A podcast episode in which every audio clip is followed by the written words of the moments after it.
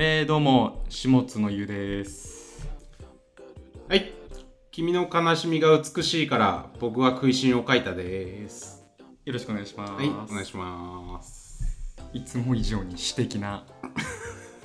入りはいはいはい。どどう小説家になりたいんですか小説家になりたいですね、やっぱり。やっぱその伝説、あ、ちょっと今の伝説っていうの間違えたんで、なしにしてもらっていいですか。面接あの編集者って昔お世話になってフリーライターさんに教えてもらったんですけどはいあの全ての編集者は小説家崩れであると、編集者がうん、やっぱみんな小説家とか作家になりたいみたいなことを思ってるんだけどうんなれないから編集者をやってる人がいると、はいはもういほぼ全員それだっていううん全員がそれだよっつって言ってってはい言われましたで食いしんさんも今崩れいやだから僕の場合で言うとそのん小説家になりたいっていうことは思ったことはないんだけどやっぱそのお笑いとかをやっててはいはいそのなんつうのまあひょお笑いは表現者とかじゃないけどまあその表現する側自分でやる側うんを挫折した人たちがやるのが編集者という商売であるうんうんというのを教わったことを今思い出しましたねうんうん人気ですよねでも今って編集者編集者になりたい人めっちゃいるじゃないですかうんブルータスだからまあちょっと変わってますよねうんあブルータスのに入編集者マガジンハウスに入りたいみたいないや人マガジンハウス入りたいっすよ俺だって今もうあ入りたいえ食いしんを畳んで食いしん畳んで いやちょっとこれ怒られるからあれだ なはいはいいやいやあのまあまあ、ね、畳むつもりはないと、うんでも入りたいうん、でもその今で言うとその一緒にやってる宮島さんとかがこの間タイに行っててはいはいあのブルータスの仕事とかしてたんですよえはい僕の会社の仕事じゃなくて個人ではいはい夢のような仕事じゃないですかうんだからみんななんかブルータスとかで仕事してるからいいかなっていう感じ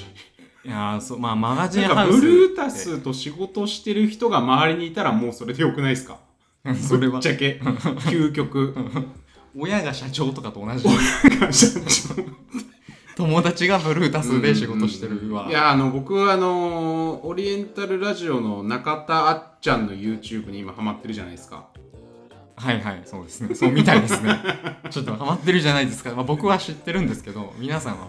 知らないことなのでクソハマってて本当に、はいまあ YouTube 自体もそうなんですけどまあはいそういうビジネス系というか教育系 YouTube みたいなのが結構ポコポコ出てきて、うんまあ中でもオリラジあっちゃんのあの YouTube すごい面白いんですけど、そこで言ってたのがあの、うん相方のね藤森さんがうんなんか舞台の仕事とかしてるんですよ今へえ藤森さんははいはいであの二人ってあのルミネータ吉本の出番とかもないんですようんやめててはいはいやはいんないようにしててうんだからほぼ二人でネタをやるっていう時間がない、うんえー、とレディオフィッシュっていうバンドっつうかダンスグループの音楽グループの活動しかないみたいな感じではいはいでえっ、とまあ俳優になってるとうん藤森さんはうんで、えー、と俳優になった藤森さんは何をしてるかっていうと,、えー、と小栗旬さんと飲み友達になってるとはいはいはいそれってやっぱなんか芸人の一番こう面白い上がり方ですよね小栗旬小の栗旬と飲み友達っていう、うん速道の中では一番面白そうなコースでますずよね。あのいや今日ちょっと俊君と飲みだからみたいなのってうんうんなんか多分全人類が憧れてるポジションじゃないですかはいはい。男の子がうん、男の子の今憧れの夢の職業1位小栗旬と飲み仲間じゃないですかうん、そう。それはだっていろんなし。もし俺がそれ言ってたらさどう思ういやいや、一生ついてこうって思う。い やいやマジでそうじゃんうん、小栗旬と飲み仲間はマジでやべえやつじゃんワンチャ一ン番自分もいけるかもしれないし、この人につ小いて栗いけ旬ばと一緒に麻布とかのバーはいはいではいありえるなってはいはいいはういな何の話でしたっけ小説家小説家になりたいなりたい崩れが編集者、そうそうそうそうそう、いうんちょっとななんか話がつながってるつもりだったんですけどはい何のつながりだったかちょっと忘れちゃいました全然繋がってなかったです、はいどうですか、まあそんな感じですか今はいはいはい、はい、 10月最近あえっ、とちょっといろいろね僕今日言いたいことがあってまずは、はいはいうんあのギョッピーっていうメディアをはいヤフーとフーと一緒にやってるんですけどはいギョッピーでねもうすごいめちゃくちゃ読まれた記事ができて、おおまあ、サンマの記事なんですけど、はいまあ、サンマが今年は不良だって言われてるけどそれは本当に不良なのかどうなのかおおみたいなはいはい話の記事作ったんですよ、ファクトフルネス的なファクトフルネス的なはいはいファクトフルネスして的な視点でええちょっとファクトフルネス的な視点で、はいはいサンマが取れないというのはどういうことなのかはいはいと、まあ、中あのメディアではよく言われてるのは中国がすげえ取ってるから中国とか台湾といった近隣諸国がササンマを食べるようになったからうんあの日本でサンマが取れないんじゃないかみたいな言われてるけどそれって本当のところはどうなのかみたいな前提を疑っていこうという疑っていこうという記事なんですよ。はいはいめっちゃくちゃ読まれてえー、ぶっちゃけまあこれ言っていいのか分かんないけど3桁万 PV100 100万以上万以上マジっすかマジっすマジっすめちゃくちゃ読まれてるえ読みました下津さんは読んでない ちょっとこれから読もうとずっと相思棒のいい仕事 をみんなが読んでくれてたあの仕事を読んでくれてない人いやいやいやちょブいやックマー本ク当にねには入れてあまのすあ会う人会う人にね言われましたあの記事読みましたよ本当にあの記事読みましたよっていやえー、本当よかったですとやっぱああいうふうにもう真実を伝えてほしいっすみたいなはいはいはいえ前提を疑った結果その思わぬ事実が出てきた的なことなんですかそうそうっすねおーまあまあまあ答えを言っちゃうとその中国が取りすぎとかじゃないんだよっていう話なんですけどあそうなんですかはいはいはいそそうっす言われてた事実は無根というか無根はいはいはいですねまあそれはまあ関係ないってことはないけどもちろんその中国とか台湾が取るようにサンマを取るようになったのはここ数年数年っつうかちょっとここあの細かい数字があれですけど5年10年とか、はいあの取るようになられててあのそこで取られてるっていうのは事実なんですけど、うんまあ、かといってそれって全体のまあこんぐらいだよっていう、まあ、1割とか1割弱ぐらいの話だよみたいな話なんですよ。はいはいはい。まあ何が言いたかったかっていうと、まあいい仕事をしてよかったなっていう、でいや そのきたなっていぶっう。ちゃけ、はいはいはもうい。これはもうぶっちゃけはい。そのメディアって内容によってはそのインセンティブもあるじゃないですかこれぐらいの PV を超えてきたら、はいはいはい。あのボーナスでいくら報酬出ますみたいなはいはいはいはい。そういうのなそうなんあのあるとこはありますけどないです。残念なお知らせそうですね。まあまあでもそれは今後、今後に跳ね返ってくればね。そうですね今後まの、あいいかなっていう感じで。はい、手取りにねはい。返ってくれば、そうなんですよ。ちょっと解散ジャーナリストに近づいてってますね解解散ジャーナリスト。そのああ、その解散ですね。はいはいはい。まあ漁業海の方の。はい漁はいはい業ジャーナリストそうっすね空心としての一面がいや、本当に、すごいね、感じますね。ビンビンうん。うん何をかっていうと、んその漁業の話とか、まあその環境問題みたいな話とかがすごいね。はい、あまあ、台風とかもね、ありましたからね。れもねうんあれもやっぱりその気候変動とかがあって、ああいう大型台風が、うんまあ本来であれば10月にはもうあんま台風来ない時期なのに来てるみたいな。うんまあしかもその台風って基本沖縄に上陸するもんだったじゃないですか。はいはいそれがこう本州とか伊豆の方関東圏にこういきなりドンってくるみたいなうんのは海水温の関係だったりするんで、まあ、そういう意味でもねすごい注目されてる、えーお話なのかなというふうには思っておりますしかもなんだっけな何十年に一度のみたいな言われるじゃないですか、はいはいはいはいででかいはい規模の台風だから、はいうん今年なんか似たようなの来てたよねみたいなこそうとにっすもうねうな,、んなっちゃってますうよんうね、ん千まあ、15号と19号が、15号がね、あの、千葉の南房総ですごい被害があったやつで、19号が、まあまあ、その、全国的にというか、東日本の方でいろいろ被害あったというやつで、まあ、去年で言うと、その、西日本豪雨っていうのがあって、うんうん、まあね、そそううそうそういう、だから、めちゃくちゃすごい雨が、去年も今年も何回も来てるみたいな話なんで、まあ、毎年こういう感じになってくるんでしょうね。いやーもう雨戸をつけないとダメですよみんなどの家も あ、でも俺、ほそれ本当に思うわ。雨戸は本うん、当に、雨戸ないってもうやばいよね。うん、全然だって養生テープとかテープとかでな んか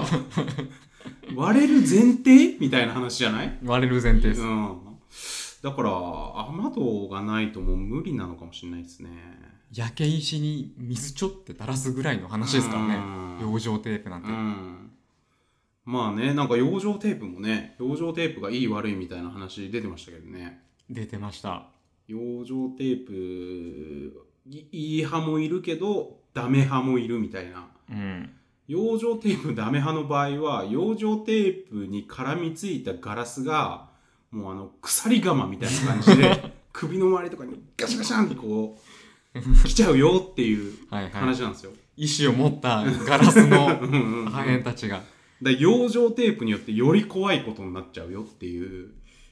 もっと怖こいですよね。もっと怖い話あるんですけど、はいはい12日台風来るじゃないですか本ちゃんはい。 11日の夕方とかにうん、なんかメルカリで養生テープめっちゃ売れてたんですよへえ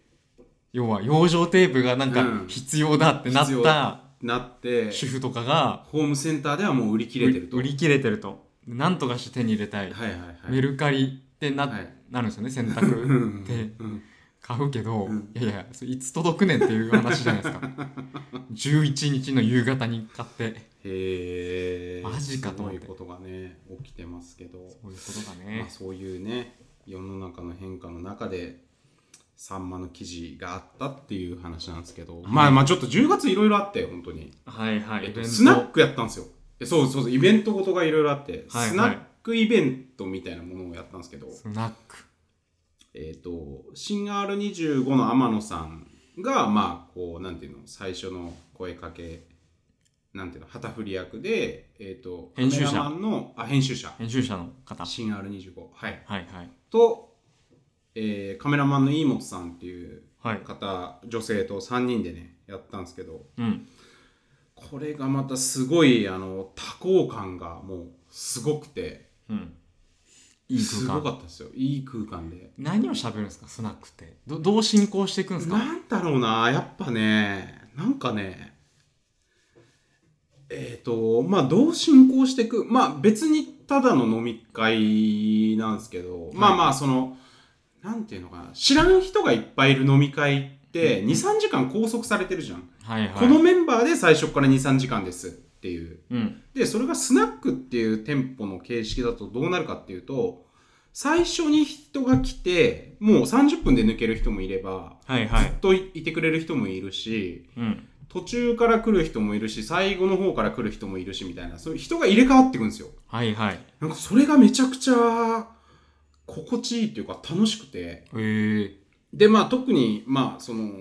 まあぶっちゃけ僕は本当に集客を頑張ってなくてはいごめんなさいって感じなんですけ どいいんですあかのお二人の友達がはいはいめちゃくちゃいっぱい来ててで、まあ、おーその中でもやっぱりそういうメディア業界というかウェブメディアの近くのなんていうんですか人たちとかが来てくれてたからはいはいなんか食いしんさんのことも知ってくれてますはいでなんか初めましてって言ってなんかこうね楽しい会話ができるみたいなわなびどもがえ わなびどもがナビーどもがちょわ悪すぎますかいやいやいやいやでもだからいやそんなことなくてあのまあ名前出しちゃうとその LINE の桜川さんとかめちゃくちゃすごい人そうめっちゃすごい 人がめっちゃいっぱい来てくれてあそれこそ新 R25 のあの渡辺さんっていう編集長とかも来てくれてもうわなびじゃなくて B じゃないですか B なんですかビそれーインはグの人たちじゃなワいですかナビーではなくビーイングの人たち、うんちょっと英語がわかんないんでちょっとわかんないですけいどやまあわなびはなんかそうなりたいなりたい B, 人 B はもうなってる人なってる人たち そう B がねうんもうすごい B が来てくれて高卒の英語力 いやそうなんですよだからすごいなんかキャストがすごい豪華なまた楽しいしありがたかった感じですねえじゃあその昨今のメディアはうんぬんみたいな話も、まあ、多少まあまありまあつそつうまあまあメディアの話もありつつなんかなんなんだろうないや本当にすごい楽しかったですねはい多幸感がすごくてあと一個思ったのはその天野さんと僕とイーモスさんの3人ってなんでその3人やねんみたいな話であの超仲良しの3人じゃないんですようんまあぶっちゃけそのバチバチしてる3人で一緒に顔揃えたことあるのって1回かうん1回だけなんですよはいはい一回3人で飲んでじゃあスナックやりませんやりましょうって言って開催されてるんですよはいはいだからなんか友達とかがかぶってたりもするけどなんか結構なんつうの3方向からというか全然違ううんうん友達と全然違う友達が会うみたいなうん状況とかがあってなんかそれがすごい良かったのかなみたいな感ギじはー合色みたいなそ義合色みたいそなれぞれの軍が交える、一堂に会するそれっすそれっすあそれで合ってますそれで合ってます いい食住みたいなあちょっと違いますねえそれ違うんですかギー合色はなんかはいはい軍がこう3つの三国志三国志の話ではいはいはいこはいうなんかはい、ガーってこはい、それぞれの悟空ベジータピッコロみたいなうまあそう です食いしんさんはピッコロ 側悟いやだ空からねすごいあのまあぶっちゃけ売り上げとかもすごい良くておうめっちゃ売り上げてて、はいははいいいいくらなんですかい、いやまあまあちょっとそれは言えないですけどあのーまあはいすごい売り上げがでかいでちゃんとそういうイベントで売り上げられるってのはでかいですよねすごかったですねうん、黒字も黒字えですね黒字はいその場所を借りてるにもかかわらずそれはすごいうん大体手出しになるのにそうそうそうそうそうそういうやつなんてそうそうそうそうそうまあねうん場所借りてるいしくらかねちょっと払ってもいいぐらいなところを黒字も黒字ですよ、はいはいうん、なんかそのやったのが渋谷のゴッドバーっていう、まあ、青学とかがある方にあるバーなんですけど、はいはいまあ、その東京ピストルっていう会社がやってるあのバーで編集のね編集の会社ですわそれこそ、うんまあそこがねすごいあのいやなんつそうですねなんか東京ピポストルカーン出してくれて、うん、いい感じでポカーン出してくれて いやいやだから普通はなんか場所代いくら取りますよみたいな感じじゃないですかはいはいはいじゃなくてうんもういっぱいお客さん連れてきたらもう全然もう使ってくださいみたいな感じで、はいはいまあすげえいい感じでドリンクとかが出ればっていうそうそうそうそうそうそうそうしっかり売れれば全然大丈夫なんでって感じではいはいいやよかったっすねなんかすげえ行きたかったっすみたいなのもすごい言われたし、うんうんうん来てくれた人ももちろんたくさんいるんですけどはいはいはいそれはいいなそうなんすよねなんかでもその行く側としてもそうすぐ出ていいってのはいいですよねなんかあー要はだってそ10うよ分ねぐらいだけいて、ちょっと顔出すぐらいのでも失礼に当たらないというか、うんうん全然ありなだから仲良しの2人3人で飲む時にちょっとその前に顔出すみたいなはいはい一杯ちょっと顔出してからあとは渋谷で飲みますみたいなそういう楽しみ方も、はいまあ、できるっていうねバーのあバーじゃないバーわのスナックスナックの新たないい感じですねまあねそれで言うとあのティピフェスっていうのもやったんですよに10えっ、と何日だっけ 20? えー、19 10月19土曜日はいこれもねまた結構な多幸感でティピ僕フェスのやりあの小田原という地元で友人が、えーゲストハウスをやっててはいはいそこでまあまあなんつうのかな一日、まあ、いろんな出し物があってお店とかが雑貨屋さんとかが来てくれててうんまあ一緒に楽しめるみたいなやつで、はい僕はあのトークイベントの担当で、まあ、夕方、えー、と柿次郎さんと柳下さんと、えーバックパッカーズジャパンの石井さん石崎さんうん3人を呼んで、えー、とオーナーのコアゼと5人で、まあ、トークイベントやるみたいな感じだったんですよね。うんこれもねすごい多幸感で。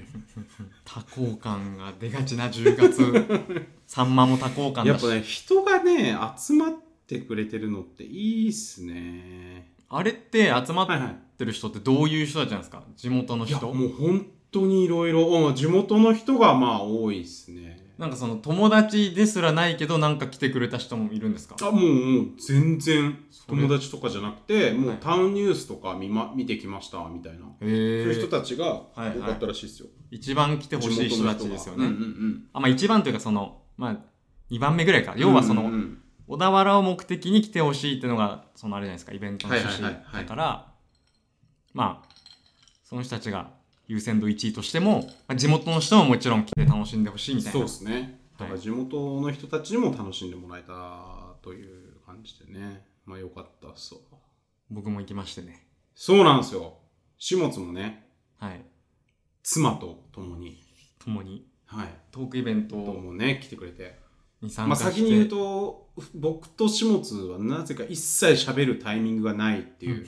感じだったんですけど僕あの日小畔さんとしか喋ってないですはいはいはいみんななんかそのちょっと早めに着いたんですよはいはいトークイベントの1時間ぐらい前に着いてちょ軽くトークをみんなとしたいなと思ってきたんですけど、はいはいはいなんか温泉にみんなで行っちゃったみたい な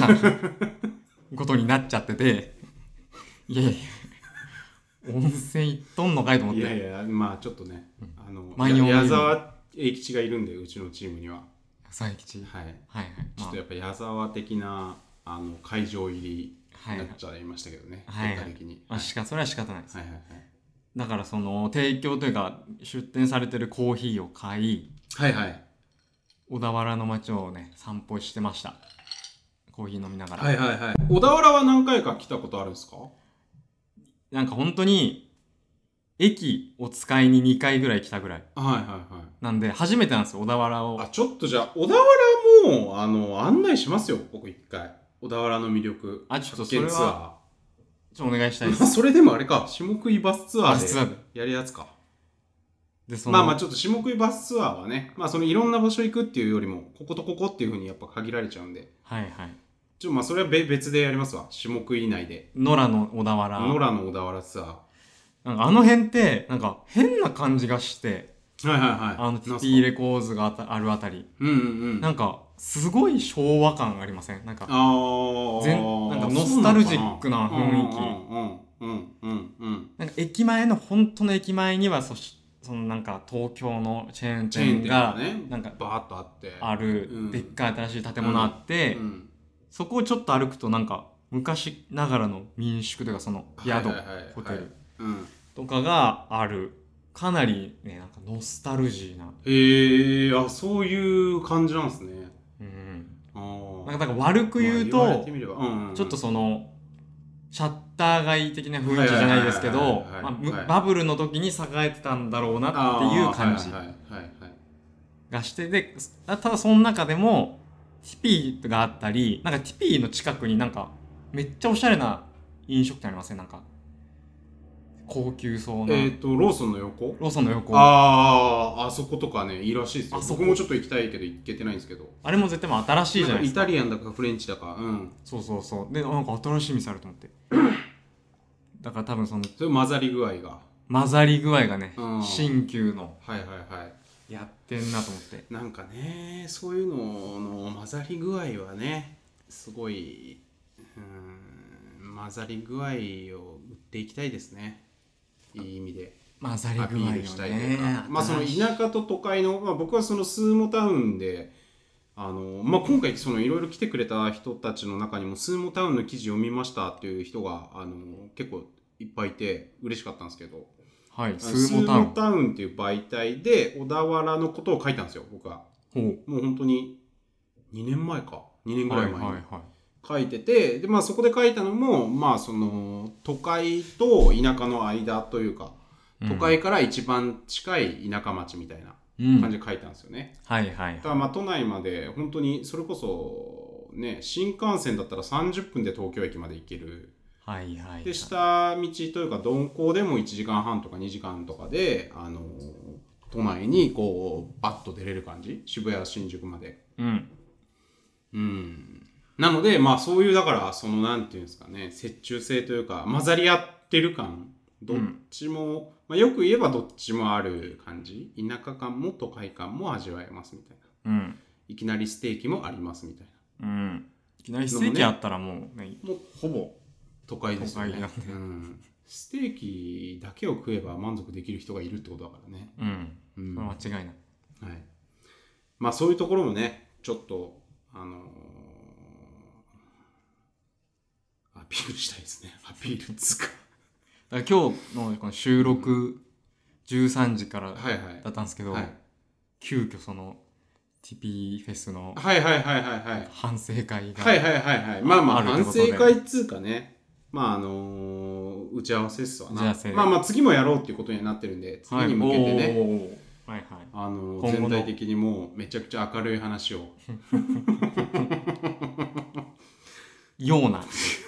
いいんではなく。うんはい。まあそのめちゃくちゃ明るい話ってわざわざ言うってことはどういうことなのかっていうのはでもね、各自の頭で考えてほしいですねそう、おのおのね、うんそこははい想像力を働かせて。でその小田原のそのティッピフェスの前日に真鶴に泊まったんですよ真鶴。うんあの真鶴し、ま、知ってますまず真鶴って知らないです、正直。えーっと地名地名 はい。地名で地名。あの小田原より下が、えー、と早川根府川真鶴かな、はい東海道線がっはいはい。ていう風な感じあってあその次は湯河原はいはい。でかそのの次が熱海なんだっけなその間にまあなんかあるかもしれないけど、まあ、熱海みたいな感じであってはいはい。で真鶴に泊まったんですようん。でこれ真鶴が本当にすごくて真鶴。福寿司っていう寿司屋さんに行ったんですけど夜うん。信じられないぐらいうまくて地魚真寿司がの。うん真寿司じゃないわ。真鶴。福寿司はい真鶴の福寿司はいはい。もうほんと信じられないぐらいうまかったんでちょっとあのみんなで近々行きましょうちょっと行きましょう行きまうしちょう。の弟とかとなんかその、誰かもベスト3ぐらいに入るみたいな、その、ああそうですね掛城さんが言ってましたけどうん。まあまあねまあ僕もそこそこそのまあそれこそ漁師さんがね、うんうん取った魚とか食わしてもらってますけどはい。まあ福寿司はやばいですね本当に地の一番うまい魚が出てきてるへえなん。かそういうのってやっぱ地のうまい魚が出てきてるよっていうだけだとなんていうんですかなんていうのかなけ、まあ、検索できないじゃないですかうん、知らまなあいで行す。かないと分かんないですけどその福寿司は本当にすごいんでえ、食べログとかでも、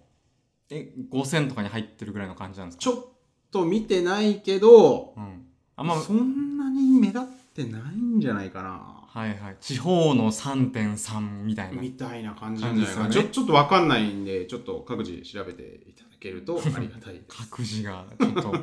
各自に委ねるスタ各ンス自の。に委ねるスタンスはいはい。まあで夜はその草薙商店っていう、うんえー、と酒屋さんうん。酒屋さんに行ってえっ、となんていうんですかね角打ち角打ち角打ちはい。角打ちに行ったんですよはい。それもなんかすごくてうん。なんかむちゃくちゃアゲアゲの人たちが10人15人ぐらい集まっててしかもそのすげえおじいちゃんおばあちゃんとかもいてうん。でその酒屋本当にただの酒屋なんですよはいはい。まあぶっちゃけその普通にただ見たらお酒を売ってる店ですよ売っね。てるお店はいはい。なんだけど、まあ、その一角がお酒飲めるスペースになってて移住してきた人とかもいるし地元の人もいるしおじいちゃんおばあちゃんもいるしみたいな感じで飲んでてうん。なんかすごいウェルカムというか受け入れムードもありうん。なんかみんなで飲めるようになっててそれが本当になんか地方でいろいろ取材してきましたけど本当に最高の体験の一つと言ってもいいぐらいなうーん。すげえ楽しかったですね。えなんか自分たちのことを知ってたりするんですかそういう時ってまあなんか柿じいや僕らってことそうです柿次郎さんと柿か次郎さあんはまあちょっと知ってる人もいたぐらいであーはい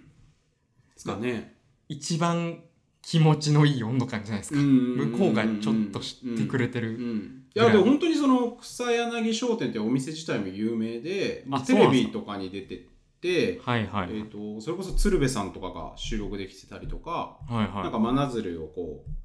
あの街歩きみたいな中で出てきてたりとか、うんすごい著名人もいっぱい来てるし、いはいまあ、はそれいローカル系の雑誌とか、あのう食べ物の雑誌とかにもすごい取り上げられてるようなところですごいお店みたいなんですけど名店いやーすごかったですねまあなんか何ともこう言葉で説明するのは難しいけどうんめちゃくちゃ多幸感がね多幸感の連続10月はなんか、ミラーボールのあれですかあミラーボールがあってえバブルの遺産、 ミラーボール。うん、うんまあでもなんかなんつうの、まあ、おもちゃミラーボールみたいな感じですよ多分ビレッジヴァンガードとかに売ってるようなああ、はいはい。ちっちゃいミラーボールがはいあはってそれ電気つけてミラーボール回してみんなでね音楽聴いたりとか踊ってみたいい。でも酒飲んでたらもう全部一緒ですからね、ミラーボールなんて。な あまあミラーボールはね酒飲んでて、うんうん酔ってたら。そうっすそうっすいやーものすごい良かったっすねえ、じゃあもう福寿司と草柳商店行くだけでも目的があるといいうか、やー本当にすごいっすね電車の車いやだか窓らぶもっいいちゃけし。その小田原でどことどこがどうみたいな僕の中では言えないのでなんかちょっとそれも探したいなと思い、あー自分の中での課題としては、惚れてないぞと。うん地元小田原を。そうそうそうそうそう確かだからに。小田原ですっごいうまい寿司屋とか知らないんですよねまあうなぎ屋とかはあったりするんだけどうんうん。うんまあ、小田原がね、またちょっと広いんで、あの、まあ、車が必要だったりするとかね、まあ、いろいろまああるんですけど、うん。まあ、ちょっとやっぱその、まあ、だからその福寿司と草柳商店をこう案内してくれたのは、真鶴にある真鶴出版さんっていうのがあって、えー、と真鶴出版っていう名前で本とかもあの作ったりとかしてるんだけど、うん。えー、と宿をやってて、まあ、それこそゲストハウスではい。あのーっていうのをやってる川口さんっていう方がうん。あの案内してくれたんでその案内のアテンド力がすごいっていうことなんですよやっぱ、はいはい。すげえ店を用意してるっていううんうんうんことで、やっぱそれをできる人とできない人がいるなっていうのはめちゃくちゃ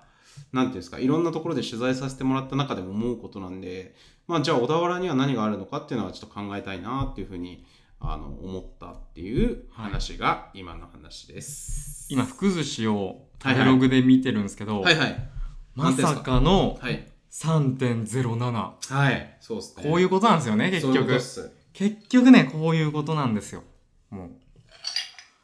うその波及してないから単純に、うん。まあだから、柿次郎さんも言ってたけど、うん、都内で、まあ2万とか3万とか出して出てくるイメージじゃない、っていう感じ。はいはいはいいやそうですよねなんなら2万とか3万のとこよりもうまいぐらい な。驚きとしては。はいやっぱり、ね、魚ってね、結局そうなんですよね。はいんというのはその旨味成分が輸送する中ではいはい飛んじゃう飛んじゃうから、はいはい地魚がをいかにうまく出すかっていう戦いなんですよそうですで地魚をちゃんとうまく形で調理して出すっていうのがね寿司屋の最高なんですよねだから結局その漁師とかその市場との密接なねコネクションだったりとかうんうんうんそうだと思いますそのいろいろあると思うんだけどもちろんそのうんなんかこの魚をこう握るとかこうやって出すとかねいろいろあると思うんですけどその目利きとかね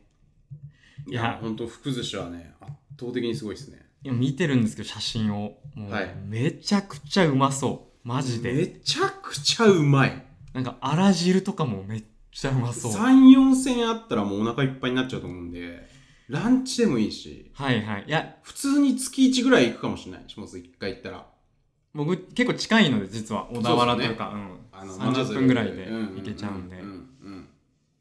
いや本当にねまあ一緒に行けたら全然行くけどいやこれはあのそれを待たずして行ってもいいです待たずしてね信じられないぐらいうまい んで僕でも鹿児島ではい結構まあうまい寿司を食ってきたという自負がそれなりにははいはいはいあるんですけどはいまあでも同じかそれ以上の可能性全然ありますよね小田原とかっていうと小田原ではないんででも真真鶴は鶴厳密には違う小田原ではないですよ真鶴小は田原市じゃないんですかあじゃないじゃないじゃないあじゃないんだだから全然もう隣って感じですね。足熱柄海市下郡になるの足かな柄市足柄下郡かはいはいはいな。はい。ちょっとあの住所もわかんないですけど。っそうですねもう足柄下郡でしたて書いてあります書いてますそうですね。だからまあ箱根とかがあるのは足柄下郡なんで、足柄下郡の真鶴町か。えでランチが1000から1999円という奇跡の低価格いやー、都内の1000円の寿司屋のランチとかともう本当もう比べ物になんないと思いますよ。格がマジで。これはねちょっと行きたいな行きたいなとかじゃなくて、まあ、行くんですけどもいつ行くかっていう話ですねそうですね、もう決めてった方がいいですよあと人生で何回食べれるかっていう話になってくると思うんで親の顔見れるかどうかすぐあの日程決めてうん親孝行と福寿司行くのはできるだけ早い方がいい、そうですねうん本当に行った方がいいと思います今ここでこのラジオを聞いて福寿司という情報を知ってる人はもうそれだけでラッキーかもしれないでいすねや普通に真鶴ねまあ真鶴熱海うん小田原どこでもいいですけど行った方がいいと思いますよままああてかマジうまいんで東名通る時とかうん新幹線通る時とかにうん一回ねちょっとうんふらっと寄るとかね、うんできるしあの辺だったらそうですね意外とアクセスもいいといういし新幹線でフラッと寄るやその一回小田原でちょっと途中下車してはいはい寄はいってみたいなもうはいできるじゃないですか、まあちょいめんどくさいかな まあ小田原真鶴15分ぐらいあるからね10分電車で15分ぐらいある、うん、まあまあまあままあでもその、えっ、と、東海道線の小田原真鶴の海が見えるんですけど、あはいもう電車から。もう、信じられないぐらい綺麗なんで、景色が。相模そはれも乗ってないってことまだ下津。乗ってないです、まあめちゃくちゃ綺麗なんで、まあ見た方がいいですよね。湘南の海しかまだ見てないですそれは。うん、それぜひ見てほしいですね。はいはいまた雰囲気違う感じなんですかねじゃあそうっすね。またちょっと、うん、落ち着いた雰囲気というか。ちょっとね熱海とかもちょっとベタに行きたいんですよねなんか熱海の旅館とかうも、んうん、行った方がいいと思いますよ。うんうん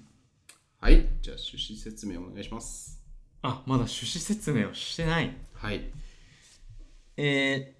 ー、下食いラジオは毎月1日に下津と食いしんが配信しているインターネットラジオです。主にインターネットの話題について話す意義の浅いラジオです。また、ポルカライフで今現在番組のスポンサーを募集しているので、興味があればご支援お願いしますと。いう感じで、オープントーク40分ぐらいやって、フリートークにはいはいはいはい。行きたいんですけど、なんかありましたかまあ、最近はやっぱバス釣りをしまくっててはいはい。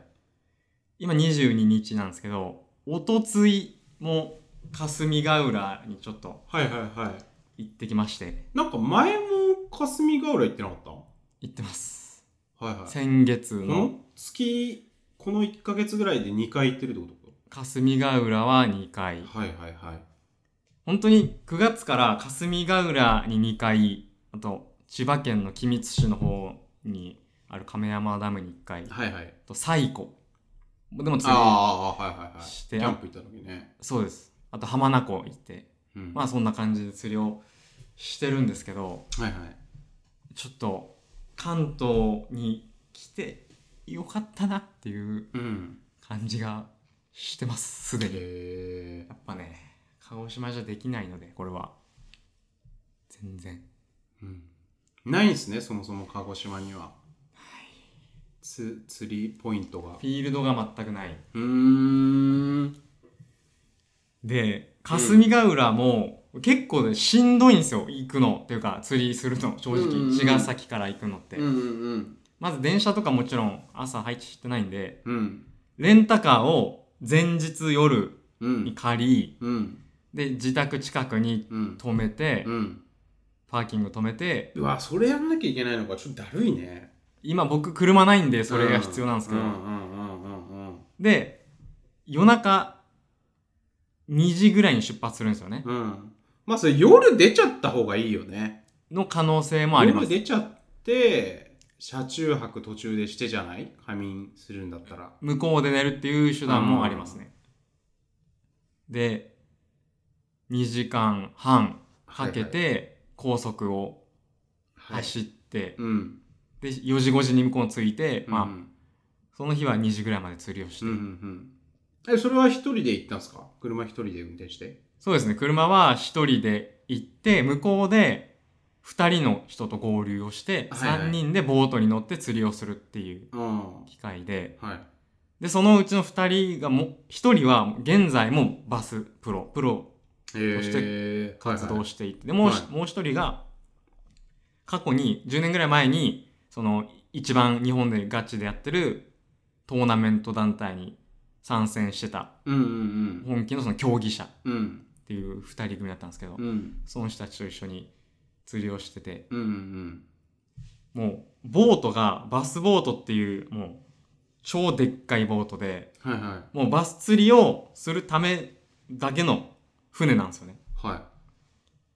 結構広くてでエンジンがめっちゃでかいんですよもうなんか力士の腹ぐらいあるうんエンジンはでいうんもう120キロぐらい出るんですねそれで走るとちょっとあんま想像つかないと思うんですけどいやちょっと力士の腹だとまあ割と船としては小さい感じがしちゃうけどねえー、じゃあ、あけぼのの腹ぐらいの想像で大丈夫ですうん。うんうん OK っすあけぼのの胴体ぐらいで。うんうんうんで、こう、霞ヶ浦ってむっちゃでかいんで、うんそれをこう、4、50キロとかかけてバーって走って、こうポイントを移動しながら釣りをするみたいなうんうんうんうんうん釣り方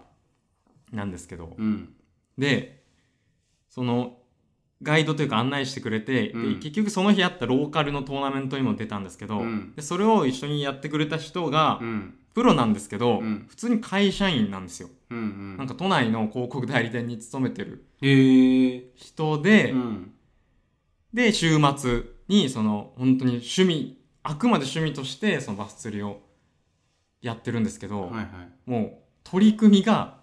あまりにガチすぎるんですよねやっぱりへーそうなってくるとはいはだってバスボートっていはいその船本体うんあとその後ろのあそれも持ち物なんだ持ち物なんですよレンタルじゃなくて持ち物をああ所有してるはいはいはいで本体エンジンうんあと魚探その魚群探知機、うんとか、でも、もろもろ込みで、全然1000万とか超えるんですよ、うん船。うんそれを、なんか、その辺の大会とかに出る人が、うんまあ、普通にみんな持ってるわけですよ。はいはい趣味として。うんこれ、すごくないですかこの世界観。ああ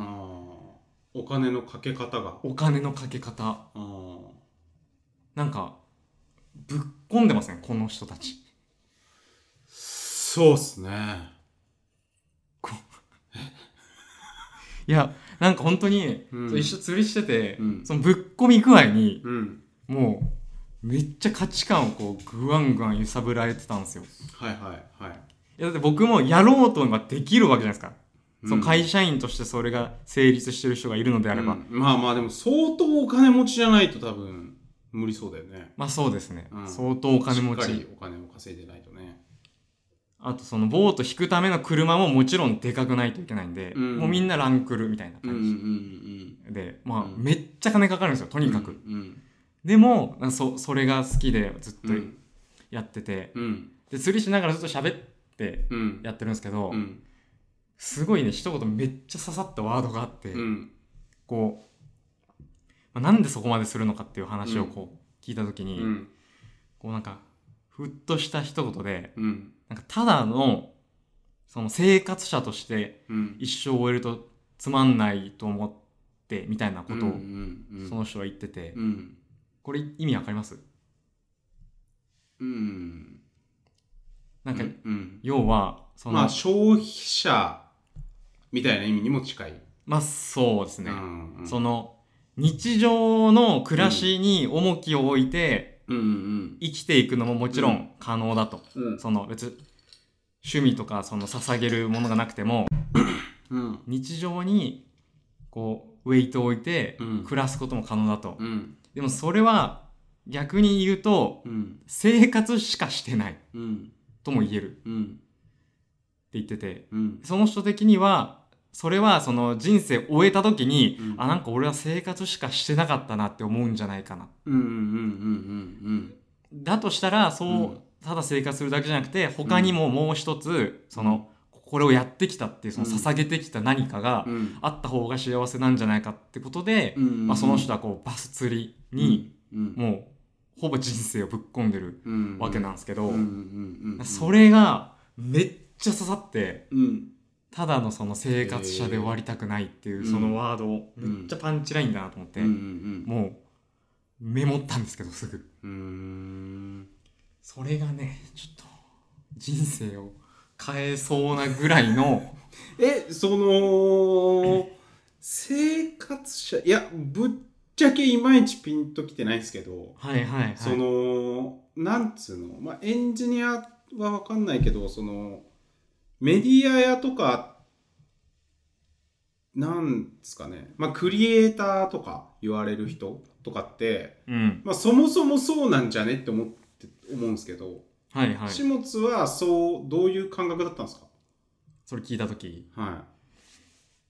まあでも仕事も僕の中では生活なんですよねい。あーなるほど。要はお金し稼ぐ趣味みたいなことがうん重要だと。そうまあそのせ不必要じゃないですかバス釣りなんてそもそもうー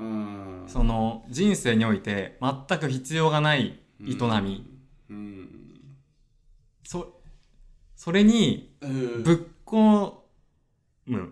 全く不合理な営みにうん。でもぶっ込んだからこそその分かることもあるというかうん。やってみないと分かんないじゃないですかそれで分かるのって、うん。それは本当そうだなと思ってなんかそういうのが欲しいなって思いましたねシンプルにつまり、じゃあ、ただの生活者だったってこと始末は。これまでは。刺さったってことはそういう自覚があったんじゃないですかねあーなんか俺はめっちゃ今これをやってるっていうのが多分あー。人生を捧げてるものがなかったってことうん生活をただしてきた26年間あだったとも言えるーあー。だってそれがいやそうだよねって思う人はうん。そうじゃないですかうん。ただの生活者じゃない人じゃないですかうん。刺さったってことは多分そうなんですよねそうなんですね。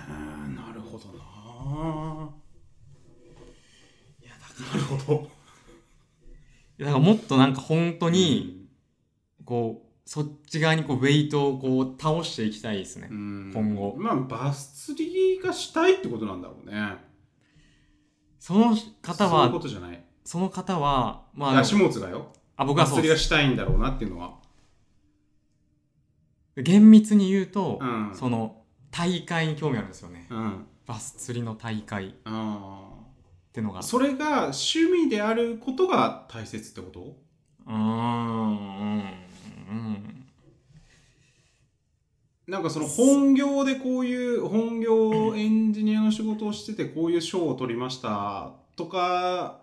では満たされない部分なんだそれがああそうですねそれはそうですね明確にそうそれ何なんだろうな無駄だからじゃないですうーんまあでも僕は結構作ってるものがまあ無駄なものを作ってると思ってやってるんでかはいはい基本そのウェブメディアなんてなくてもいいものを作ってるうんことに価値があると思ってるんではいはいそうですよねまあ文化側というかうーん会社そうそうそうそうのウェブサイトはまあそのビジネスに必要じゃないですか,、うーんそういうのを作るのはそういうことなんすねなるほどな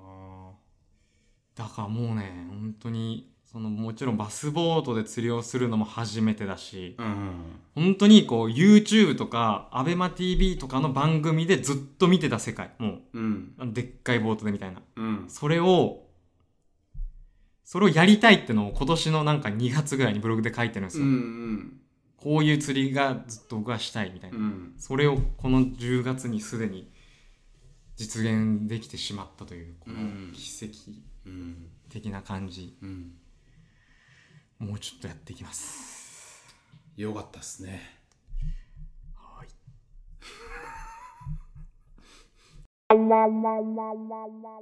なんか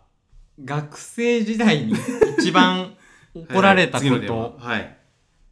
もしくはやらかした出来事っていうテあーーマがあってあ,、はいはいはりまいすなかなんかありますあ僕からはあの噴射って書いたんですけどいはいあの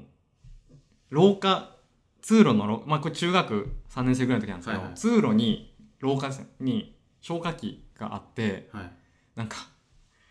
あれってこう握る形になってるじゃないですかこのくの字というかうんうんうん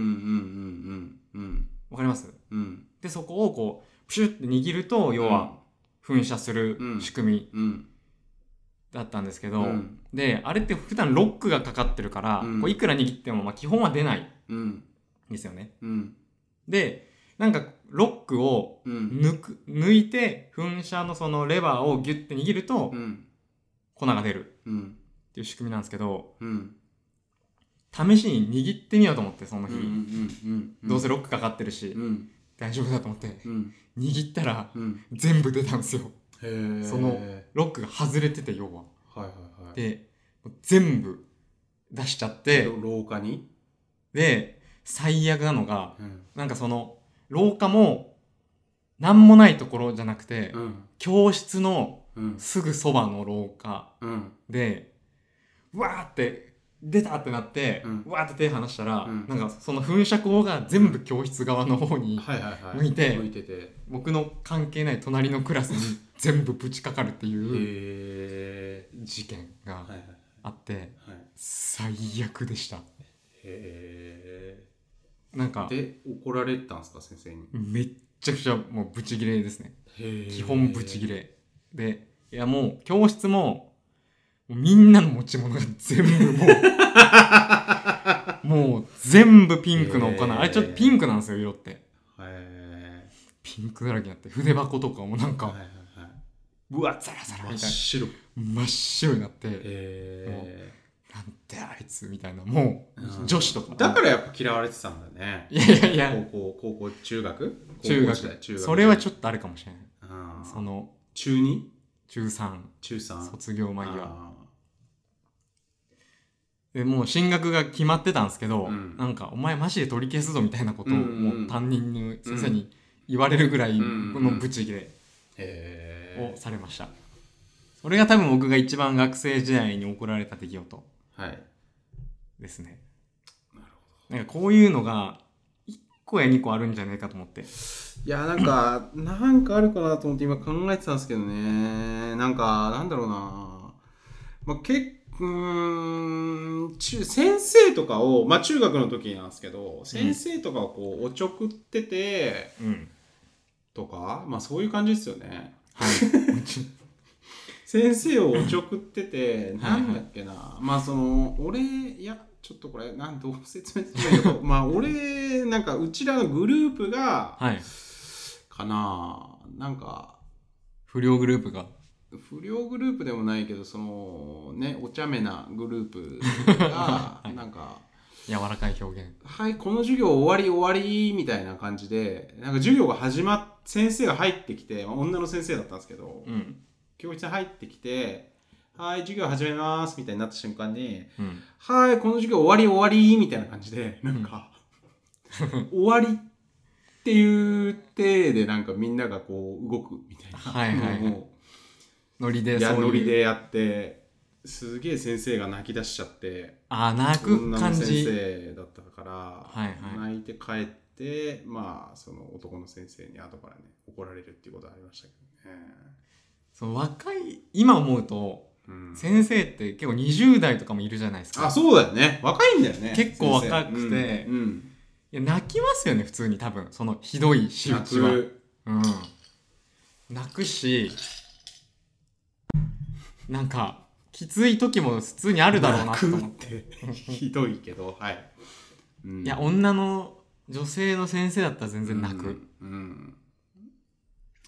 まあそんなにめちゃくちゃ怒られたってことないかなまあ大体なんか喧嘩とかしても、うんあのちょっとまあ不良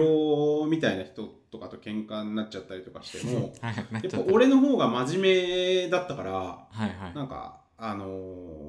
大丈夫だったあーかばわれてたなるほどなるほどどっちか俺ってからいうと殴ってても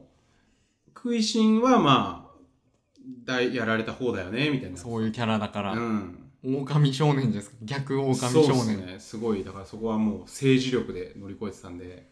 狡猾なはい、一番ずるいタイプの小学校の時は小学56年生の時の先生がすごい厳しい先生ではいはいなんかまあなんつうの体罰とかが結構ありましたけどねなんか叩かれたりとか、今話題のうん、コンパスあの鉄の黒板に書くあのでっかいコンパスあるじゃんはいはい鉄のコンパスみたいなはいあれで殴頭を殴られたりとかなんか死そにまのすそよれもなんか56人のグループがあったなんかなんか悪いことやってちょっとな中身は覚えてないんですけどうん、なんかお前ら前に立てっつって前に立たされてそのコンパスで順番にこうガッガッガッって叩かれてみたいなことありましたけどねなんか古き良き体罰うーんまあその先生なんてもうバリバリ教室でタバコ吸ってたからねあの時代えあの時代って言っても20年ぐらい前、うんうんうんうんうんそんなまあまあまあまあまあまだま数時あ代、ベランダで、はいはいはい、うん、教室のその教室の前よはい教室の前に出てタバコ吸ってたからねへえギリあギりえリないよね今だったらギリギリの時代ですかねそういギうのがリギリ最後ぐらいだったのかもしれないよねまあその体罰とかねタバコも含めはいはいうんもうやめたんすかね体罰できねえからっつってあーもう先生をもうやめてたような気がするななんか一回同窓会やったんですよね小学校のはいはいうんもういなかったはい、ああいいたいた先生はもちろん来てくれたんですけどああいてもうた引退してた人もいたからねなるほどなるほうど、んそんな感じっすよねなんか先生にいたずら話で言うと、うんなんか落とし穴掘ったことがあってへえ中学それこそはいはいはい同じ先生なんですけど、はい中学の時にで落とし穴のサイズ感がはいあんまり分かんなくて、はいあの足1個分ぐらいの落とし穴にになったんですよなんか本当はうんあ体ごと足そう体ごといって下半身がズドン埋まるぐらいうんうんうんがうんこう一番面白い落落とした穴じゃないですか、うんうんあのちょうど足1本分、うんそのつま先よりちょい入るぐらいはいはいはいの落とし穴で作ってで先生がそれにはまりうん本気の捻挫をするっていうへえ一番笑えないあのえでもう病院送りみたいな感じ病院に行きましたねえーでそれは怒られたそれはなんかもうなんか事態がやばすぎてなんかうん怒られですらないみた いになっちゃった、ちょっと先生本気の痛がりバカだね ー下津の学校はいやまあまあそういう、まあ、女の子とかも一緒になんかやってて、はないんかちょっと,、まあちょっとしたいたずら心でほんといたずら心でねこのちょっとした笑いになるかなぐらいなそうそうそう先生もなんかい女の先生や男ですあね男めっちゃ男男の先生ってがっちりしてるよね基本結構ガッチリしますねそれでももう足首がもういっちゃったんだ足首いっちゃってサッカーの名選手だったんですけど、うん左利きの、うん左足が行きましたね それでちょっと悪いことをしたなってい本う当に悪いことしてるなぁいや本当にでもめっちゃ謝ってその後は、まあまあまあうちはねその不良中学だったんで、はいはいまあ、悪い中学だったんで、まあ、ぶっちゃけそのあのー消化器が暴発はもう日常茶飯事ですねでしょうねうんあの廊下を原付きが走ってたぐらいな感じなんで、それはもうガチ結構ガチなあれですうよね、ん、授業中になんか上から椅子とか降ってきたりとか、うんそういう中学なんですよねそれでな、うん何番目ぐらいの強さだったんですかクジンさんは自い信はやいやいやもう190番ぐらいじゃな い弱え200人中かなり弱い方だっていう時う間んまあ全速持ちだったしねそれはちちょょっっとあとんまり走れないしディスアドバンテージですねあーえでもなんか体格的にはうん多分でかい方じゃないですかあーそまあでもそんな意識もなかったけどねまあ後ろの方みたいなじゃないですか後ろの方3分の1には入るぐらいなはいはいやろうと思えば多分いけたかもしれないですよねその、うんそういうノリにならなかっただけでうん、まあガチでいやでももうほんと殴り合いっすよ不良とかとはいはいであんま勝てなかったっていういやもうそれはねもう何でも俺がしたんであの大丈夫でした勝てます何でもしたはい。もういきなり鼻を殴るとか で、はこっちはやってるんで、いはいはいお前、おいとかなったらもう、普通はなんかちょっと、戦闘態勢に入ったらやるってなるじゃないですか。そうなお互いおの前、こおいっつって、なんか胸ぐらをつかまれそうになったりとか、もう目の前に来た時点で鼻を殴ってたんで、うはいはいはい普通に廊下が血だらけとかですよね。 この話、椅子で殴ったりとか。椅子で殴る、うんまあ、鼻殴りはもうあの繊維が折れますよね多分うんもうツーンってなってうん鼻折れてうんあとここここもねこの鼻のここまあねちょっとやっぱ引くもんねやっぱ鼻血出てるとみんながうんで周りの人に止められたりとか、まあ、そうしこうしてるうちに先生が来てみたいな感じですねうん大鼻とか殴られたくないもんな鼻の下が実は痛いんですようんそういうだから始末は他人の気持ちのわからない子だったんだね昔は今の流れでそうなりますうんまあまあまあそれは否めないですねうんなんか生活が落ち着いてしまってっていうテーマありましたけどなんすかこれこれがまあ僕の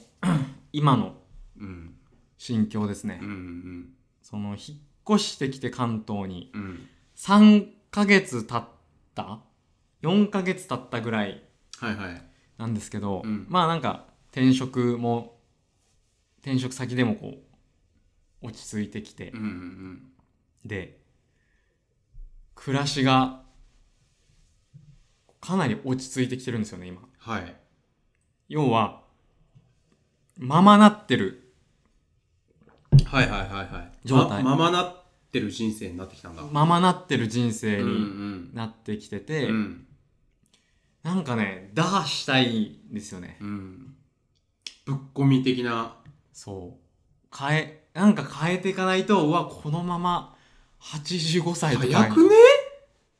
え34ヶ月でそうだからその貪欲だなあ生きることに対して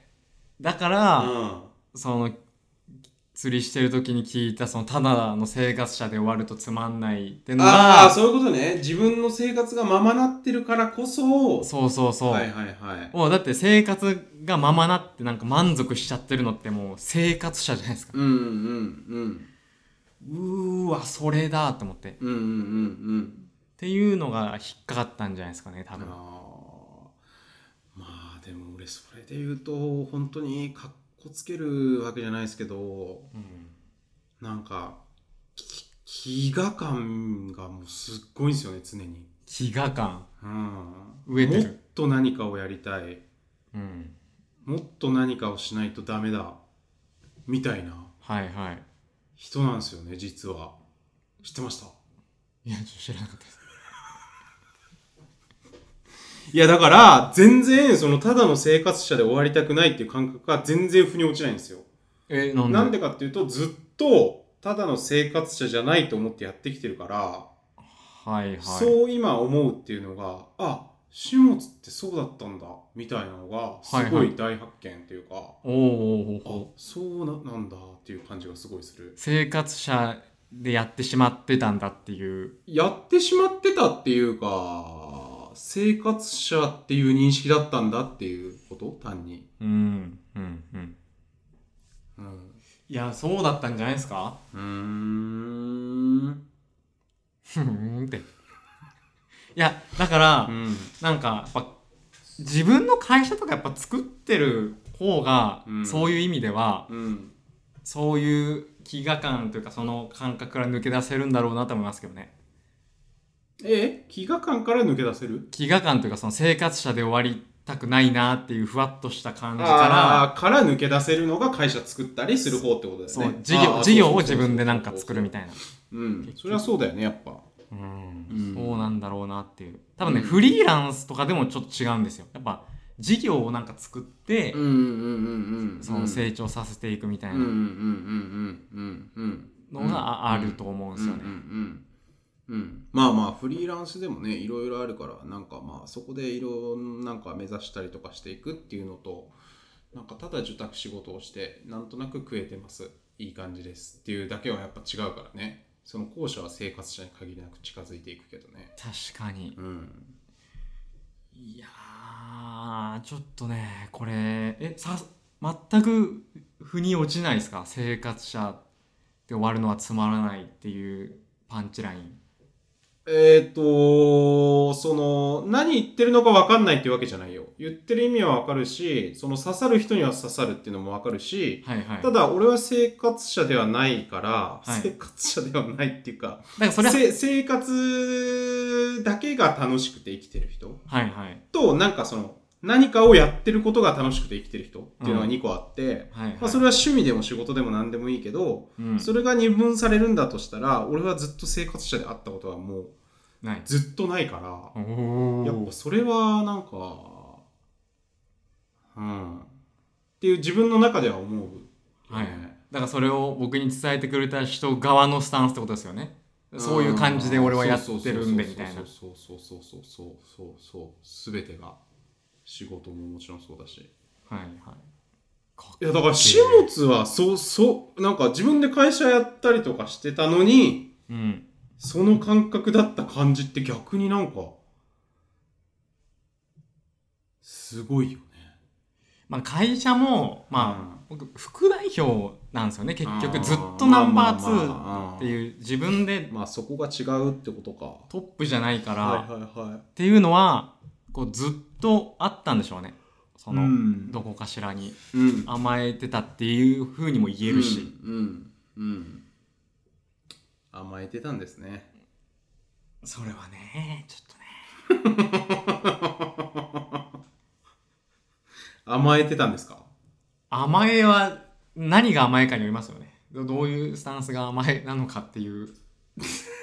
いやいやいや、ちょっとそういうごまかしやめてもらっていいですか 甘えてた部分もありますよね、みたいな感じで。自分で今言い言い出してたんで、はいはいまあ甘えてた部分もあるかもしれないですねはいはいはちょっといね。副代表であることに対して。そうかもしれないですねまあだからそのぶっ込みめるかどうかっていうのはね何なんだろうねまああのこの間そういえばその TP フェス終わってから直哉と話してたんですけど弟のうん、はいはいやっぱその仕事で何かをまあ成し遂げたいというか何かをやりたいって思った時に、うんじゃあ何をやりたい何をやりたい何をやりたいっていうのがあってえっ、とこれちょっと細かく追ってないから例に出すのがあれなんですけど、はいはい、えっ、と左利きのエレンのカッピーさカんッピーさんがさ、はいなんかモチベーションがなくなったみたいな話書いてたの知ってる知ってます知ってます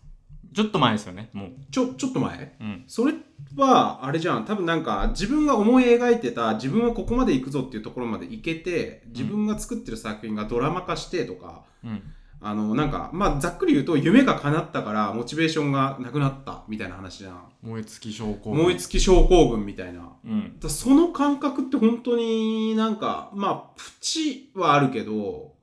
ないっすよね燃え尽き症候群みたいな感覚もう成り上がっちゃったみたいなここれが自分はこれができたはあできたみたいなはいはいのが本当に一度もないんですよね人生でないんだうんないんですねこれは何なんだろうな最後最後までだからなしでいっちゃいそうな気がするけど、うーんなんかああできたってななりたいなっていう気持ちもあるけどねめっちゃ僕はありますねそれで言うと例えば最近は案件とかあこのサイトローンチできたとかってことなんか振り返ってみた時にうんあもうここまでのことができるようになったんだあっていうー達成感ではいはいはいああそのそこでちょっと満足感を得られるとか、はいはいはいまあ、釣りも結構かなりそれ大きくてうんもう狙ったところに投げるのってめっちゃ難しいんですようんうんうんでもそれがこう、うん始めたての1年半前よりは確実に今の方が上手くなってきてるとかっていうのをこう自タ覚するタイミングでああ満足してるわみたいなのをちょこちょこ感じるそれはなんか一緒の話なのか違う話なのかわかんないけどまあそれ幸福感じゃないですかはいはいその燃え尽き症候群みたいなのはあるんですかた急に訪れる時もありますねその釣りに対してそれは今のところはないですね何に対してですか燃え尽き症候群はなんかブログとかを、まあ、去年の夏とかはうんそのブログで飯を食っていける感じにしようかなと思ってこううんうんう頑ん張ってやってたんですけうんどうんうんで月こうその最初の2月目とかぐらいで月10万ぐらい稼げる感じになってここをめっちゃ伸ばせばまあ30万40万とかはうんうんいけそうだってなったんですけど、うんもうその時点でなんかつまんねえなと思ってああそうだそうだよねそれは多分ちょっと燃え尽きというか、はいはいはいはいやめちゃっったんですけど、うんこれなんだっけもともと何でしたっけカッピーさんの話ああまあその生活者あ生活が落ち着いてしまってっていうところのあれかうんうんなるほどなまあ難しいっすね本当に人生ねそういう趣味に助けられるというかねうんそういうパターンもあればだからこのちょっと23年で見るとうんままなってない多分期間なんですよ今多分80歳の時に振り返ると、うんあの時はままなってなかったなって思ううん時期なんですよ多分うんでそれは多分正しいんですよねえ誰が僕が自分があああ、の時のムーブはうん、全然ままなってないなえでもままなってるんだよね今現時点その近視眼的に見るとままなってるうんけどうんめっちゃもう死ぬ間俯瞰際で見るとで見るとなんか全ま然、まなってないそうそれはななんで何が違うんですかその80歳から見た時の目線はな、なんなんですかね。それ結構大胆にいろいろ動いてきたからじゃないですかね。で、その、だから鹿児島から積み上げがあんまりないからみたいな話積み上げというか、鹿児島からこうまた関東に引っ越してきて、その、この直近で言うと、こう生活が落ち着いているっていう感覚なんですけど、どそもそもこのムーブって、うんその全然わけわかんないじゃないですか、あんまり。うん一回 U ターンしたのにまた戻ってくるみたういな。んそこのままなってない感じは、なんか長期的に見ると正しいんだろうなっていう感じはしてますね。長期的に見ると正しいんだろうな正しい。かその、今は、選択がその今うはんなんかままな、あ、その、落ち着いてるなっていう感じでやってるけども、全然、そう思いながらもがいてるのが多分正しいんだろうなっていうあーあー感じ。ちょっと、ちょっと言語化しもづらい。がもがいてはないんですよねでも今落ち着いたから生活が落ち着いてしまってだからあもう落ち着いたからもがかないとなっていう感覚に陥ってるっていう感じ、あーはいはいはいはいはいなるほどねそうそうあなんか人生はその短ー期なんだろうなはいあーで見るとごめんなさいどうぞどうぞはい悲劇だけど長期で見ると喜劇だみたいななんかあるじゃないですか、はいはいはいチャップリン的な、はいそうそういう感じですかねああなるほどねまあないんですね空心さんはもうままなってる瞬間が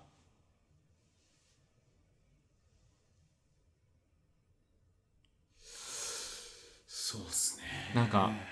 この感じでやっていくとこう売り上げもちょっとずつ伸びてはいはいはい年収まあでももそれあるって言ってたよね俺この間言ってましたよねうん上がってでもまあそれはそれでちょっとつまんないというかまあだからままなりそうだからっ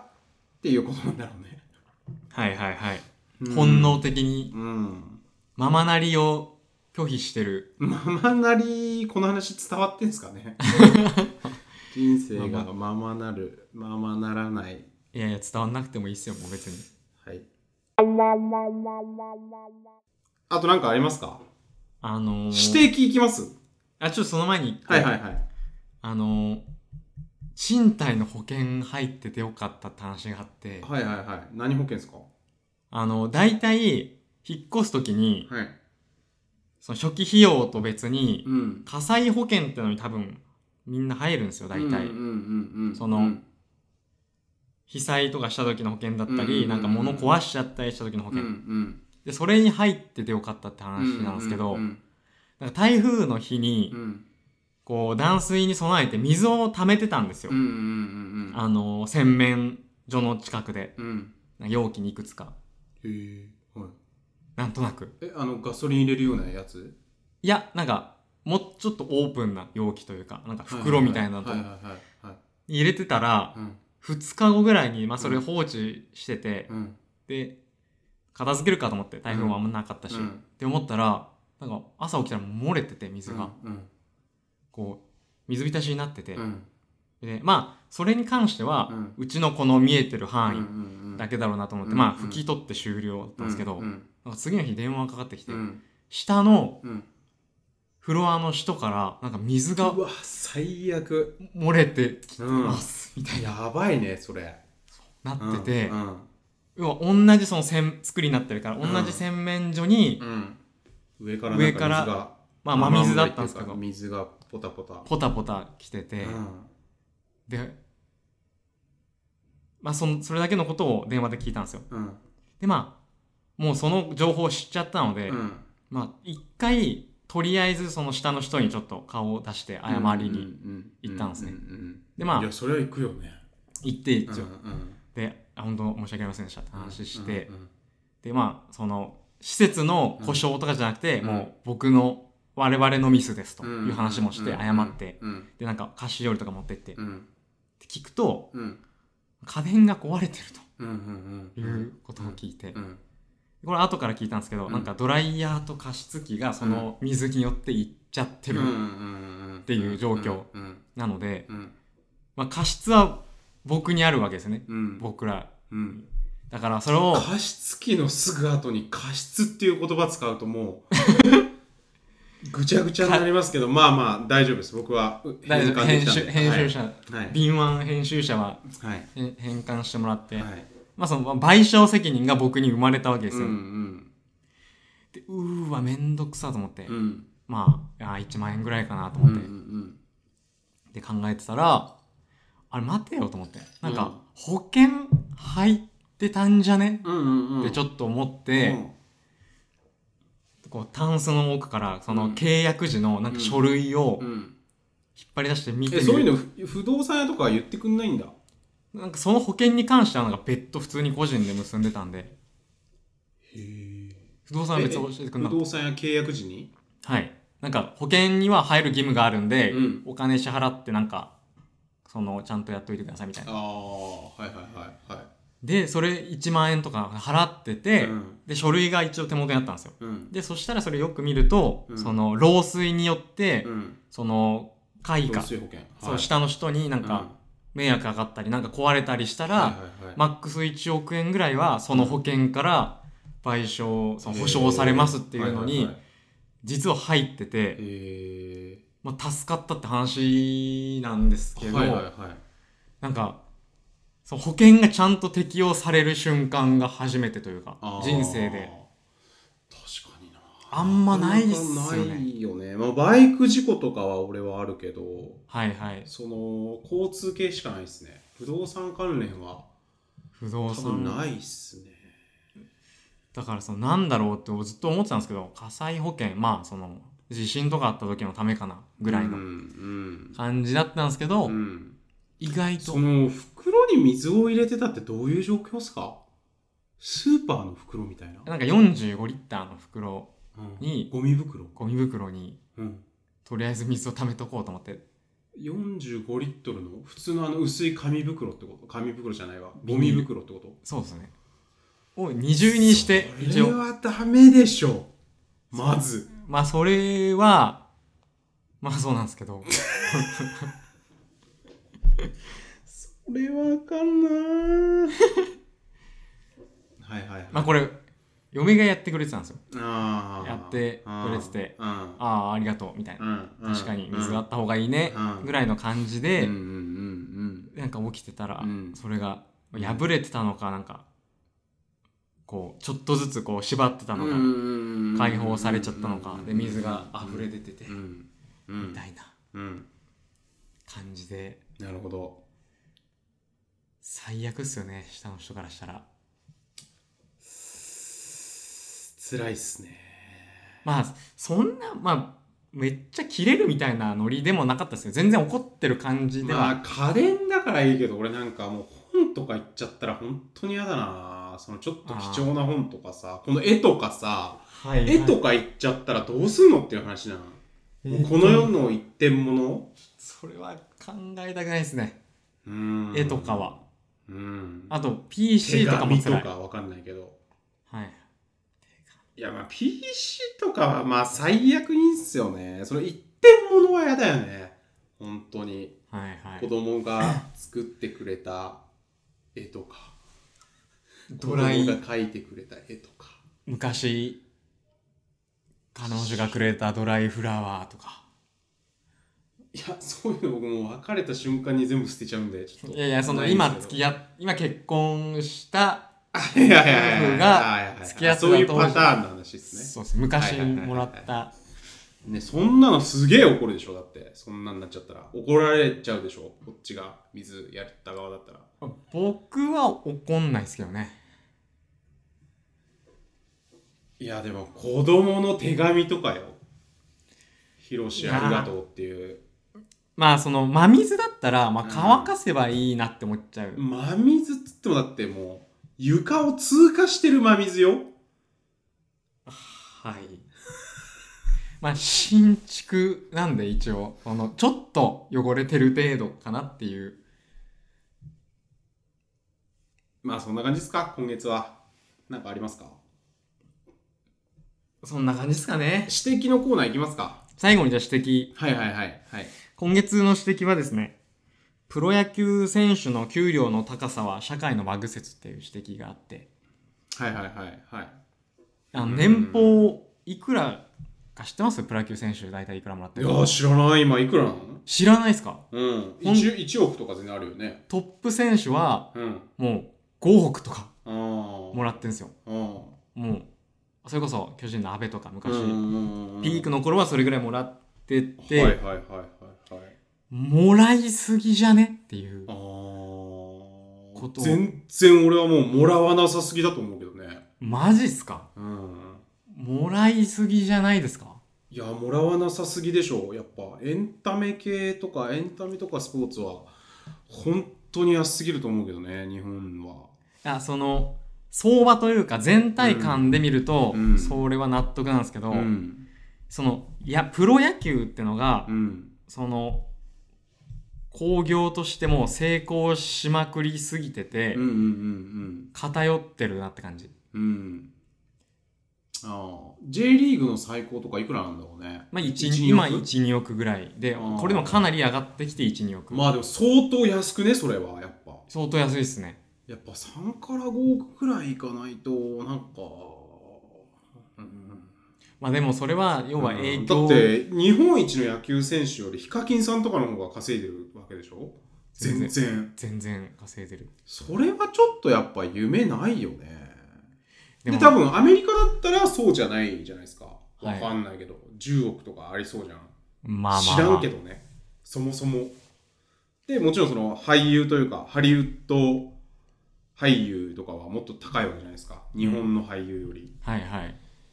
いやーだからやっぱエンタメとかスポーツとかそういう人前に出る人の給料安すぎると思うけどね単純にでもスポーツっすようん、野球めっちゃうまかったらうん年間5億もらえるってすごくないですかうん、すごい、その人に心を打つうんメッセージというかうんものすごい教養のあるメッセージを与えられるとかじゃなくて、うん、めっちゃ正確に速い球を投げられるとかっていう能力 ででメッセージを与えられるってなんですかあそそそうういういう映画監督とかじゃないけどそうそうそううです文化人とかその音楽とそかれはやっぱそんなもんよりスポーツ選手の方がさえそうなたんですだかやってるそのみんなからしたらね、うん、さ俺からしたら映画監督の方が高くあってほしいけどはいはいやっぱみんなからしたら、やっぱミスチルの桜井さんと、ね、今野球の選手知らないけど、うんゴジラ松井は一緒じゃないですか。ゴジラ松 井30年ま前の。あ、山田哲人でいい一でしょ緒じゃないですか。山田哲人ではいはいはいちょっと初めて聞いた名前なんで。山田哲人初めてですですら初めてですね。ちょっと知らないですけど。は文化人すぎですい、そうですよね。だでもそのわ分かるんですよその、うんそのプレーがうん子供たちにうん勇気をとかで人を呼んで、うんなんかお金が儲かってるとか分かるんですけど、うんにしてもちょっと5億高すぎじゃねっていうのが僕の感想うなんいくらだったらじゃあ妥当なんですかーんまあ12億やっぱ12億ですかね2億野球ですよ野球うーんだってなんか安いめちゃくちゃすごいプログラマーがいて、もうなんうかんその人のか、うん発明によってその後のうんうんプログラムの世界が世界が変わったみたいなうん多分人うもん年間5億とか多分もらわないじゃないですかうん多分うんなんかそういう偏りがすごいなんかバグ感あるなと思ってあーでも経営者だったらさうんエンジニアから経営者になったら5億もらう人も多分いるじゃんまあ経営者はそうですねうんまあプレイヤーであり続ける限りそういうのは難しそうって感じですねだってマイクロソフトとかアップルとかいてもうん言うて数千万じゃないですか個人、うんそのエンプロイーである限りうんまあまあでもそれで言うとやっぱ個人事業主みたいなもんでしょプロ野球選手って個人そうなんですかねちどうなんだろうな個人社契約社員みたいな感じなのかななんかその辺は調べないと分かんないですねその社員っていうあれなのかうん要するにねその吉本興業みたいな感じなんでとなく聞いたことあるのは、あ、そうそうそう、吉本興業みたいなのは、まあ、個人事業主に近い個人事業形じ主はいゃん。えっ、と、なんとなく聞いたことあるのは、あの、2軍とかの選手でも、うんその、あの、もう試合で活躍できなくなったら、その読売系の何かしらの会社とかで働けたりする機会が、はいはいまあ、はいもらえる場合もあるみたいな。うんうんうんまあでも、もらえないことの方が圧倒的に多い。はいそれだからやっぱ個人事業主だよね。そうです切らねれちゃうわけだから。うんでその雇用がうん、その社員的な安話では定してないというかん、はいからやっぱ高くてもいいんじゃないですかなるほどその流動性の低さを、うん流動性というか安定性の低さをうん担保しうん、ての5億ってでも年俸だよね年俸プラスだからそのスポン CM サーととかかねうんうんありあまっすたらもう6億7億に、 7億うん、なってくとでも大体のプロ野球選手ってそのお金の使い方が下手くそだから、うんそのネックレス買ったりとか、うんいい車買ったりするわけじゃないですか、ダボダボのスーツとかダボダボのスーツとかうんクラッチバッグとか買うわけじゃないですか、はいはいはいとあるやろっていうそうい今もそうなんやなんプロか野球選手って、ダサいイメージありますよやっぱりうん、なんかそれは不幸ですよねそのセンスのあるお金の使い方をできないっていうのはああ、なん、うん。それって他のスポーツ選手もそうなのか結構そのサッカーとかはなうん。割と自分で会社作ったり事業を持ってる人が結そ結構多いイメージありますねあ、へえ、サッカーのが多いの。なんとなく。長友とかもあるしああ、そうだな。まあ、本田圭佑とかもね、うん授業やったりしてるし。ああ。大迫勇也とかも持ってるし、まあそうだかかうん、うん、らそういうその土壌がうん。なんとなくサッカーの方がうん。まだある、うん。まあ、だから、まあ、指摘としては、まあ、全然高くないじゃないかって俺は思うけどね。指摘失敗うん。今月も失敗か指摘の否定多いな成功がない今月はそんな感じですかはい、基本あの指摘は失敗させようっていうスタンスで僕は。いやいやいやちょっとちゃんと芯食ったこと言ったらちゃんと褒めてくださいじゃんああ、そうですね。それはもちろんもちろん。ああ、その指摘、そうそう、待ってた待ってたってなる、なりますんで、もちろんそれは。いやお願いしますはいそれはちょっとねわかりました。ではじゃあ最後はい。えー、下食いラジオでは番組のお便りを募集しています普通のお便りやぶっこみお悩み相談などのテーマでお待ちしておりますのでぜひ下食いラジオのウェブサイト内の Google フォームからお送りくださいまた番組への感想を「ハッシュタグ下食いラジオ」をつけてツイートしてもらえると嬉しいですお便りテーマやりますか募集。たまには。しましょ高校学生時代に一番やらかしたエピソードう。やらかした。聞聞きたいですね怒られたやらかしエピソードを聞きたいですねきたい。はいまあ、結構ね、優等生が多い印象なんでね、そのう、んハードルうん、低いかもしれないですけどね。うん、可愛いもんかもしれないですけど。そうですねちょっと聞いてみたい僕らはねやっぱ神奈川鹿児島でうん。基本悪い